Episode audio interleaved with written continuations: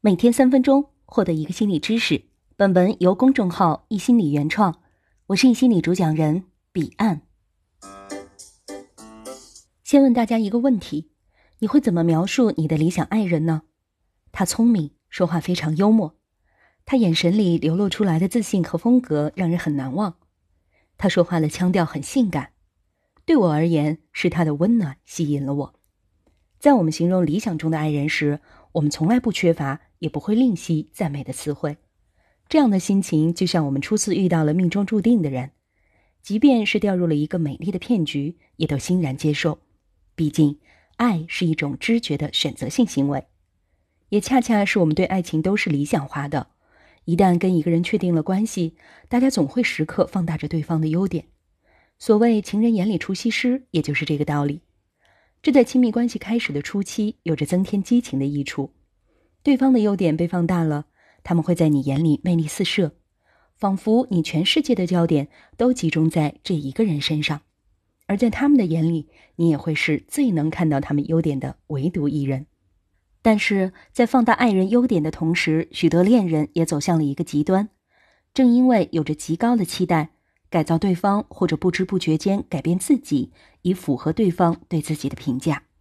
这种感觉本质是爱的积极作用。让人实现自我肯定和自我超越，只是亲密关系的发展是要从激情通往熟悉的，朝夕相对的相处模式下，你们会分享自己的喜怒哀乐、兴趣爱好，甚至是彼此的小秘密。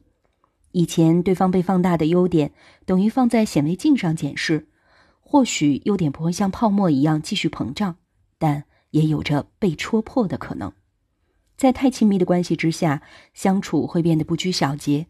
也没了仪式感和约束感，优点泡泡也就离戳破不远了，激情退场，性欲也在逐渐消亡。在美国的性心理咨询行业，流行这样的话：性生活状况是两人情感关系的隐喻。了解到感情中发生了什么事，你就可以推断他们的性生活是怎样的。往往就连心理咨询师也认为，只要有真诚良好的沟通和彼此信任。充满爱而且相互忠诚的亲密关系，是能够从稳定的安全感中增加性欲的。但实际上，不少的伴侣是因为关系过于亲密了，已经融为一体了，反而没有了制造性欲的空间。所以，在恋爱或者婚姻中，想要依赖但又需求独立，是亲密与性最基本的矛盾。但这样的矛盾并非不能调和。心理学家建议恋人们可以这样做。一，增强自身的独立感。当陷入太过亲密的关系当中，恋人仿佛是一体的。这样的恋人可以暂时走出共同生活的环境，重新成为两个独立的人。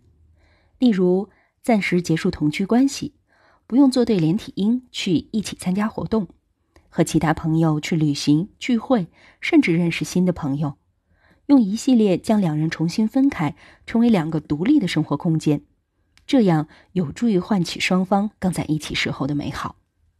二，制造距离感。